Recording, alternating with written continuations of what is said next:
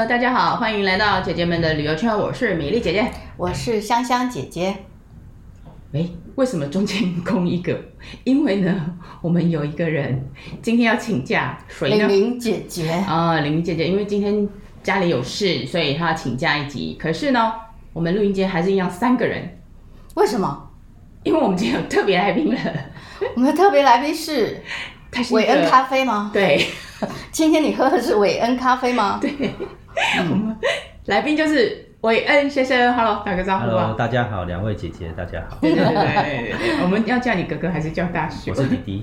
呃，他是弟弟，对。啊，好吧。他年龄比我们小，是叫弟弟可以。好，我们韦恩弟弟呢，其实也是我们同行，就是很资深的旅游记者。嗯。然后我们一起有跑过新闻，也有同事过。那今天呢，他要来跟我们介绍一下旅游旅行社的生态。他现在就是其实有本来是旅游记者嘛，然后后来换跑道到呃某家旅行社去任职。那我们其实呃请他来，其实就是要讲一讲最近因为疫情的关系，然后很多人不能出国嘛，我就蛮好奇说旅行社他在。呃，国外市场没有办法去的时候，他要怎么样去维持说他的那个公司的营运？我知道很多其实都已经呃开始在那个规划国内的市场，所以请韦恩弟弟来讲一下，就是哎，目前旅行社呃在疫情这个期间，他是怎么样去做规划这样子？所以其实像疫情这个旅行社算是海啸第一排受伤最严重啊，因为以前我们大像我们是综综合旅行社就是。嗯。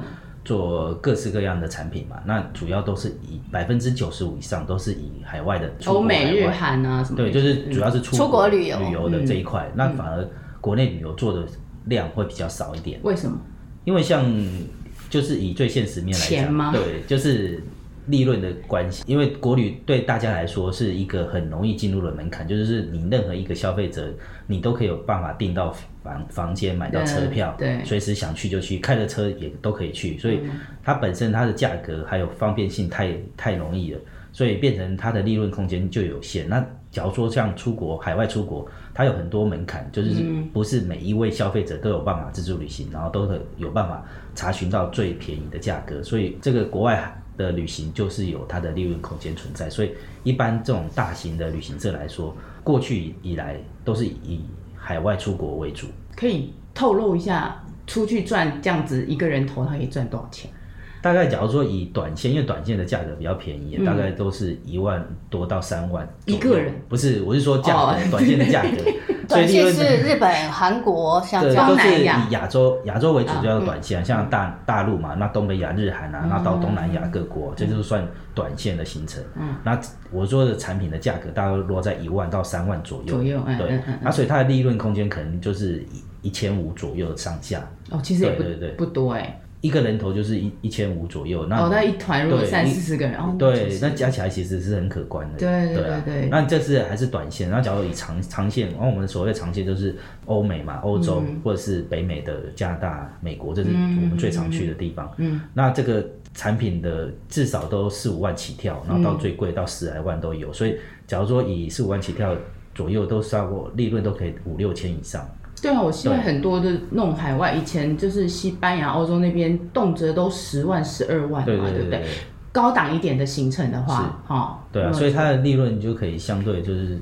会比较高一点哦，所以所以就是一般的旅行社大部分都会以国外来做规划嘛。对对对。可是我比较好奇哎，你刚刚有说那个短线的是一万到三万，可是我们在台湾境内这样旅游，常常三天两夜也也就一万多块了耶。对啊，嗯，所以他的意思是说，呃，花了一万多块，市场也没有利润空间可以给旅行社。对，因为其实以国内跟国外来讲，其实对旅行社为什么会有这些利润存在，就是因为我们是用量来取胜，哦、就是我们用用量来压压低成本。假如说像航空公司来说，嗯、你可能你自己去订飞机票，可能都一万左右。那可是我们用旅行社用大量的价格来把这个机票买下来。嗯，我记得有一些行话叫做切票，对，切票。嗯，切票其实就是你直接把票就是一张多少钱就全部买下来，卖不卖就看你这个买下来的旅行社的本事了。那航空公司完全就不管。那这叫切票，那所以他你假如切票，就是你已经先拿一笔钱给航空公司了，那他这个这个价格全部你就付清了，所以航空公司就会给你一个比较低的票票价，然后你这个旅行社就会有这个利润空间在，因为你已经胜过市场的价格了。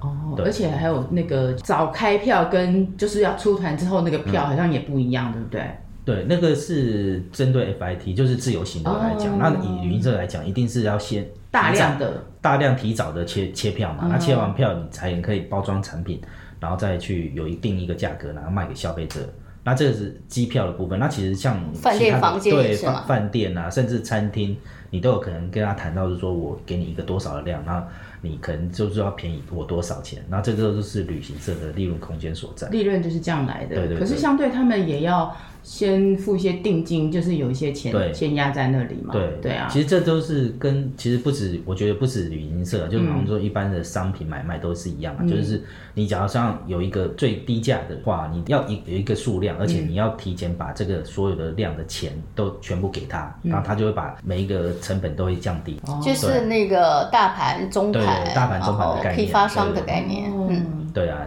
等于是你销售端要赌这个市场，你卖得掉卖不掉，因为你全部就是。把钱已经给他了，所以你假如说你卖不掉，你这些都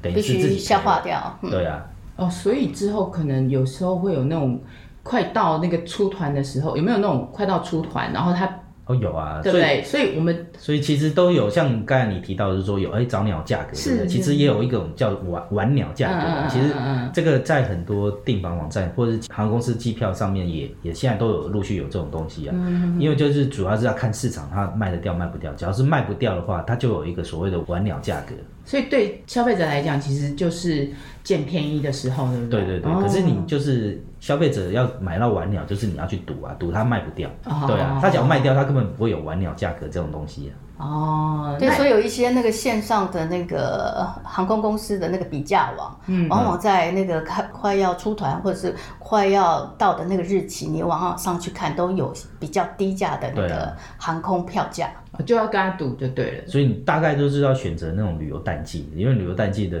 那个旅游人潮不会那么多嘛，所以它自然就是卖不掉那么多，所以自然就最后已经快要飞了，就会有这种很便宜的价格。当然有早鸟，我我我看很多那种旅行社之前有说，如果你提早订的话，什么第二人就少六千，那个其实也一个捡便宜的时机啊。对，早鸟就是固定的，因为他是希望你赶快赶快下定，对，赶快来下定，而且我有点行销手法。对，我也可以提早拿到钱呐。嗯，对，这种东西可能我我先先入入袋为安嘛，而且确定你定了之后就比较不会改变，那我就确定这个都销售掉了。哦，对，所以。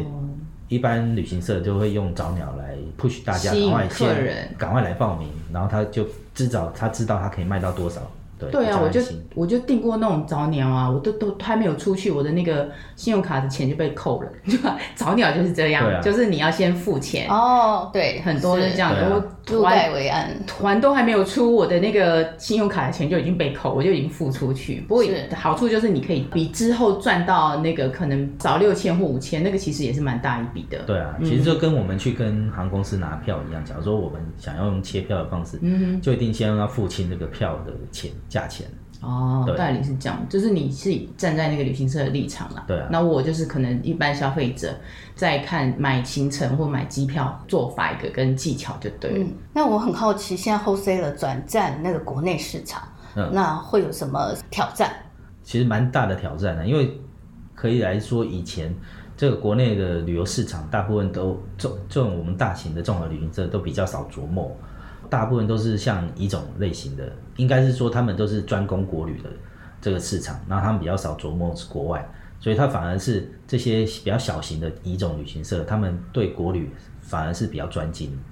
那我们遇到这种情况之下，因为我们就是被限制嘛，就是完全是不能做海外旅行的，嗯，所以这只好做国内旅行。那做国内旅行的情况，我们就遇到很多问题啊，就是像哎。我们以前那种大量拿房啊，或者是交通的问题啊，其实我们国旅也是蛮风行的。就是国人的对于这种旅游，因为这几年来说算是一个好像民民生必须的，就是不管怎样都一定要出去走走啊。岛内旅行。对对对，嗯、所以我记得每年应该有上亿的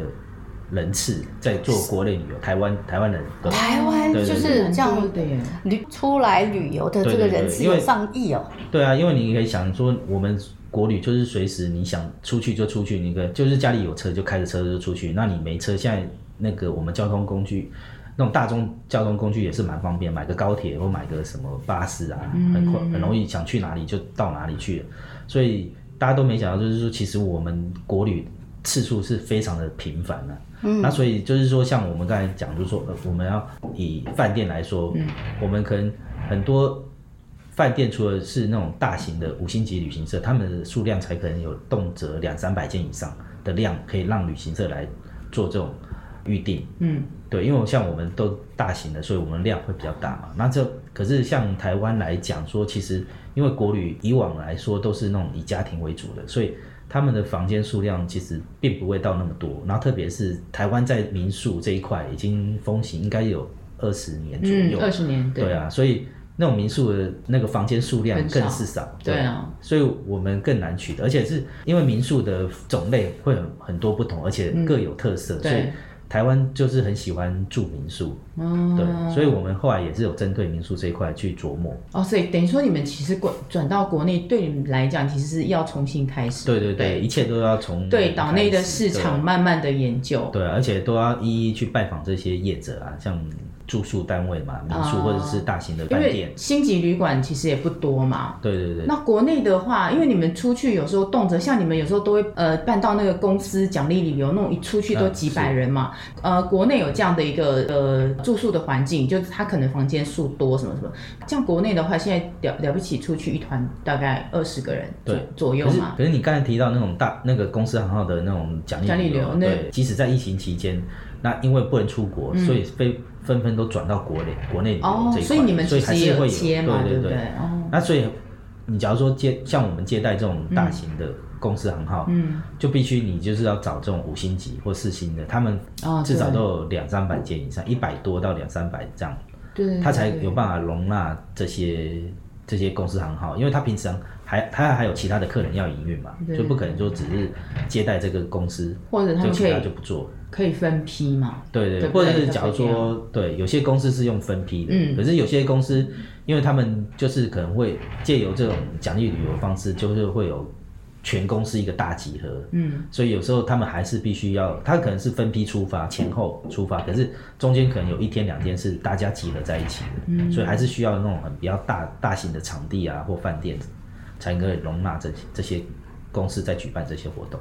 哦，那是奖励旅游的部分。对所以你你们现在开发团队，也就是你们的企划团队，他会不会用这个出国旅游的这种思考模式去做开发，或者是去做企划呢？对啊，你讲到这个是很蛮特别，因为就是以往做国旅跟做海外的模式是不太一样的。像国外刚才有提到的操作方式，就是大量的去切票啊，或、嗯、或者是押房啊，嗯，然后。你还有巴士嘛，还有餐厅这这些东西，那、他就把这些东西都购买到了之后，然后把它组组装在一起，然后再安排它的行程的顺畅这样子。那国内旅游就不太一样，因为就是以往就是国内的量，就是这种大型的量不会到那么大，因为大家刚才有提到，大部分大家都是说走就走，就自己出去，所以以往国内的这种比较大型的团呢。都是相对的，不能说没有，可是相对是少很多，相对海外是少很多。嗯嗯对，所以操作模式完全都不跟国外是不一样。那在疫情一发生，我们公司要转做国旅的时候，嗯、就发生这个问题，就是我们不能让人员闲置嘛，所以就是以往在操作海外旅游的这些线控啊，还有产品的 OP 啊这些，全部转做国旅，然后就发现，哎、欸，他们以以往没有接触国旅，然后不想，居然就是说。国旅是停留在非常老旧的方式在操作，因为其实现在已经数位时代，其实很多都是已经电脑化，就是直接线上就可以作业的嘛。嗯嗯、就是像你要订房啊、订机票啊，直接线上都可以，都有那种后台的系统，就可以直接操作，嗯、就非常快速。可是。他们没想到台湾的一些所有的操作还停留在人工的阶段，就打电话，对对，打电话，然后去确认你多多少人啊，然后你说旅旅馆或饭店嘛，对对对对，包括什么可能餐厅啊，或什么的，对，都还是用人工的方式，哦，对，还没办法用那种系统化来来作业，哦，就招揽客人其实也是以亲朋好友为主嘛，然后店接老咖，然后什么接触宾，然后就会凑成一团，对不对？对，假假如说以我们大型来说，就是说我们至至少就是说，以往海外出国的那些客人的名单都还有嘛，那等于是我们还就是推荐这些以往出国的人，然后建议他走国内，因为其实喜欢旅游的话，你要他不出去也是很很很痛苦的事，所以。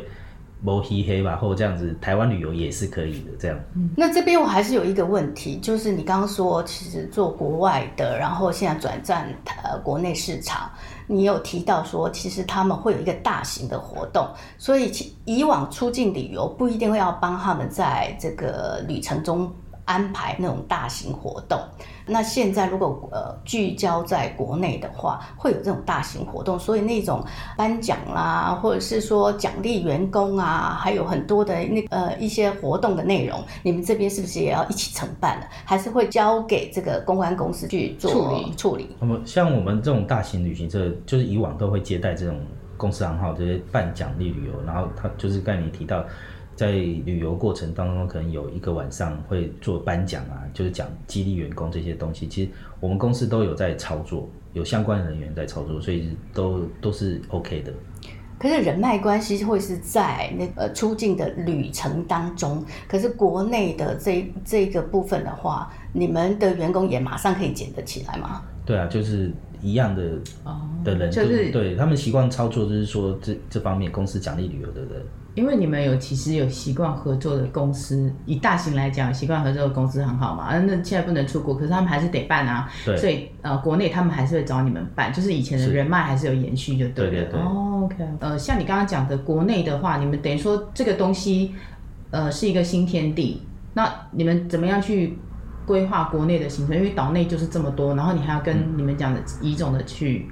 去算竞争吗？争对对对，对，因为一种他毕竟是已经在这边生根很久，对，他们在国旅方面算是生根蛮久，所以对你们来讲应该是一个挑战吧？对，嗯、就是其实是一开始就是摸索啊，就是说，哎、嗯欸，有时候看到他们的行程出来，就觉得，哎、欸，他这个行程怎么会安排这样子？然后为什么可以有这个价格？然后都、嗯、都是不太清楚。然后就是我们负责包装产品的同事啊，他们就是。嗯经过不断摸索，然后询问一些同业的人，然后才知道，哦，有一些美感在里面。而且其实这几这这一年来，就是说，其实疫情的关系嘛，那大家其实旅游业旅游业就是刚才讲说受灾的情况是最严重的，所以各县市政府从中央单位到各县市政府都有在做一些补助的，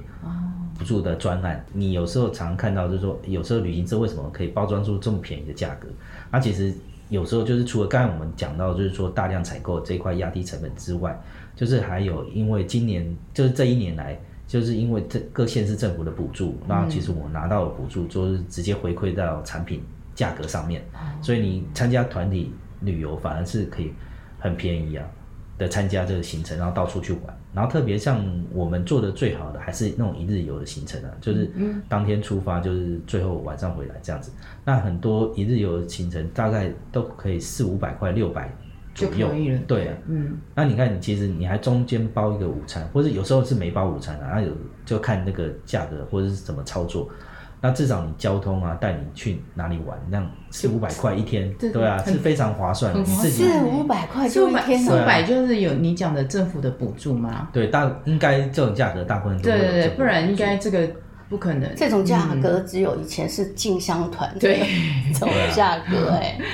就是只有呃只有那个车费而已跟保险。对对对，然后这个一日游是这样，那甚至因为国旅就是。比较旺盛一点的时候，嗯，然后饭店业者大部分都那个住房率都不错嘛，嗯、可是大家就发现，哎，北部的住房率根本没提升啊，因为以往旅旅游人口最多还是相对的还是偏北部为主，嗯，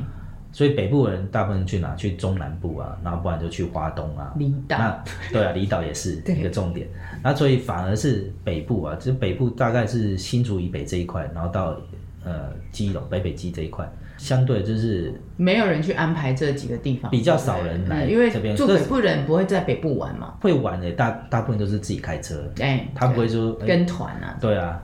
哇，所以北北基本来是应该很强势的那个。国外观光客最主要要来的，其实的区域，可是现在在那个旅游方面变成弱势。对，以往北北基的饭店业者啊，大部分接待的大多都是国外国外的客人。对，除了旅游，还有很多的是商务客。嗯，那所以在这疫情，就是我们的国境已经封起来情况下，就是外国人没办法来嘛，嗯，那所以他们其实是受伤是蛮严重的，所以后来在北部这一块很呃各县市政府他们有推出就是住房的。专案补住住房补助，因为像连那个五星级饭店他们都受不了，那、嗯、像大家都最了解，像金华他们那个老板就跳出来在喊话，然后所以后来潘先生。对潘先生，然后所以各县市政府就开始补助这些住宿嘛，然后就是说，呃，你只要住，假如说以台北市，就是说你只要住台北市一晚就补贴你多少钱，然后后来现在就出现很多就住这种五星级饭店，而且含晚餐，然后跟隔天的早餐，嗯、一个人居然。只要一千多，不到两千，对，很划算啊。这以往他的房间，光是房间可能不含餐，就五六千，对，五六千起跳了，对，对啊，你要含餐至少都八九千以上。嗯，他说哦，很多人就趁这个时候就捡便宜啊，你就哪时候可以花这么便宜，不到两千块，然后住五星级饭店，而且又有晚餐，他们自助晚餐随便都六七百块一客，对不对？嗯，然后你又有早餐，早餐也有的都都要五百块，都非常划算。对，可是我想知道，就是政府的补助啊，你刚刚说到，其实比较多是饭店方面，可是对旅行社来讲，有什么样子的那个补助或收益吗？哦，刚才讲的是北北北基，因为它是饭店比较有问题，所以着重在补贴在饭店这一块。嗯、其实各县市政府都有陆续推出，就是你只要来我这里游玩，都会有补贴的方案。哦，了解，就旅行社的部分。对，嗯，他其实有会分啊，有时候哦，okay, 对，就是今天我可能新北市政府他想推我的这几个，然后就跟旅行社讲说，如果你带一个团四十个人来的话，我还是可以给你补助。对，就是自由行跟团体其实他都有针对方案补助，就对。对，因为其实像之前的交通部，他观光局他们也有补助，就是针对 FIT 就自由行的，嗯，他就是。补贴住宿嘛，嗯，就是说你只要住一晚就补贴一一千块。对啊，那一次是全台湾，全台湾都是。那个台湾的，那个我也用过哎，对，很好，我也用。过，而且很方便啊，就是你只要资料填一填，带双证件到那个饭店业者那边去，然后只要留资料跟拍你的证件。你就可以直接扣掉，对对啊，现场哎，直接，而而且一个人是一千嘛，所以假如说两个人一起同一房，可以两个晚上，对，连住两个晚上，然后每个晚上都扣一千块，那差很多，嗯，很好用，对啊，我现在没了，嗯，应该还会继续吧，现在还不知道，希望。比较，假如说以观光局来说，他们现在已经都钱都用用的差不多，因为他们的经费来源是从机场那边，机机场会收那个机场税嘛，那其实有一。机场税里面有用来回馈台湾观光的这一块，嗯，他们有成立一个基金，然后以往都是靠这这笔基金来做台湾政府来做补贴，然后跟以往没有一些疫情的问题的时候，他们就是运用这些基金来辅导很多台湾的业者，做改善提升啊这些东西这样，那是因为疫情的关系，然后转做补贴这样子。就是机场自己都要靠人家救了，没办法救别人。对啊，所以这因为疫情关系，机场的人数根本就大幅滑落嘛，都没什么人进出机场，所以他们在这一块收入就变少了。然后就，嗯、而且去年因为疫情一发生，政府那时候没有想到说会延延长那么久，嗯，所以他一下子就把钱都赶快发给大家救大家，然后就钱哎、哦、发现钱发光了，没了。对他们那个那个基金已经没剩多少钱这样。哦，那现在旅行社还有可以名目补助吗？还是说就要靠自己了？现在就对，比较没有，就等于说大家就各凭本事就对了。其实一年来都有阴影啊，就是说你假如说像有的比较中小型的，他可能就是暂时就先歇业。然后他就请员工办一些无薪假嘛，嗯，他们可能已经都用留留职停薪的方式，对，然后让员工可以先回去，嗯，对，然后公司这样可以先暂缓运作这样子，嗯，那是小型嘛，大型的话就没办法，因为大型动辄都对啊，可是大型也很多就是减少人力，哦，也是有，对，也是有。嗯，那这是呃人事的方面嘛，可是你还是得生存下去嘛。开源怎么开源？对，怎么开源？开源也只能做国旅啊。那其实除了做旅游这一块，这一年来很多旅行社都在卖产品，嗯，卖吃吃喝喝用的啊，农产品、特产、农产品，对，就不无小补，是不是？对对对，而且很多旅行社因为。以往我们大部分都是做海外的嘛，所以我们对在海外的关系就是人脉，每一家旅行社都有各自有各自的人脉。嗯哼，那以往我们一般消费者出国最多是要做什么？就一定要采购啊，嗯，采购当地的，那以吃的欧米亚给对最多嘛，那、嗯、所以很多旅行社都在卖，特别像日本，大家都很喜欢买日本的东西，嗯、就很多专做日本线的业者，他们就在卖哦，有点像代购那样吗？对，就请日本那边买的东西，然后送过来，然后他们就可以卖日本的产品。哦，怪不得货运这么发达。对啊，货运都不断的涨价这样。哦，所以旅行社现在就是等于说有点像代购国外的一些可能农特产，对，进来卖。台湾的也有，然后国外的也有，就是进来跟出去这样子。没有没有出去的比较少，但我是说，这卖台湾的农产品的也有。可是这样子算你们的营业项目吗？是那个旅行社的营业项目吗？这不是哎，你讲到重点了，因为我们那时候也也发现，就是那旅行社只能。卖这个旅游相关产品，然后这种商品类的是不行，不行，对，不行。所以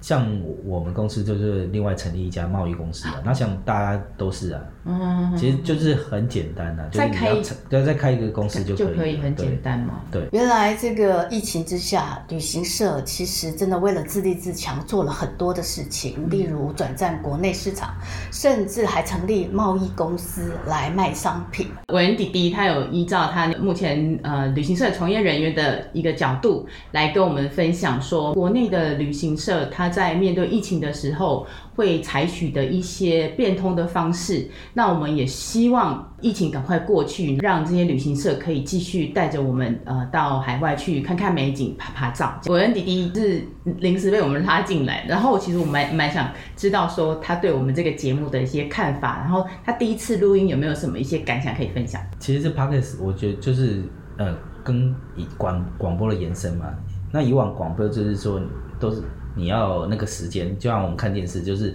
几点就要听，嗯，就要看。那这种 podcast 就是它录起来放在那边，就是你随时想听就点来听，嗯、对，对对，可以下载。那以往像之前有介绍说，其实我也是旅游记者，那之前有上过一些广播节目，嗯，那所以嗯聊这些东西其实都是呃。算是驾轻就熟，大家趁这个疫情期间，就是说有时候不能移动太多的时候，哎，听 Podcast 其实蛮是蛮方便的一件事情。嗯，也可以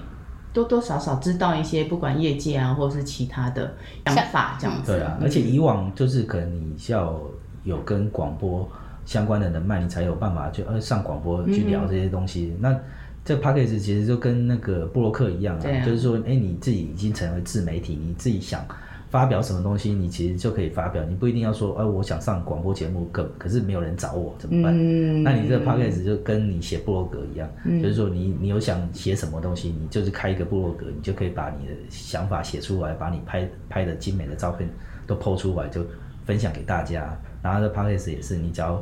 抓好一个主题，你就可以录好这些 podcast，然后分享给大家，然后大家都会来听。就蛮蛮也可以保存呐。其实你塞车的时候，我觉得听也可以。不然你每次开高速公路啊，然后你要转那个电台，比如说你你开到新竹，你要转新竹的电台。那现在你就是、对吧？你就是把那个节目录下来，随时听。呃，都可以啊，就当做那个开车的一个，反正其实 Podcast 就是一个通勤呃听的一些内容，这样子很通勤也好，或者是甚至是在阅读的时候，你就必须要有一些声音在陪伴着你，这个也是很好的一个。对啊，我洗碗的时候我也会听啊，洗碗、洗碗、煮菜、洗米、擦地。对对啊，好好哦，今天我们非常谢谢这个韦恩弟弟来到我们现场。那如果大家也喜欢我们的节目的话，记得大家在我们的。这个 podcast 呃，姐姐们的旅游圈上面按订阅哦，然后记得要五星留言，谢谢大家，我们下次见，嗯，拜拜。拜拜。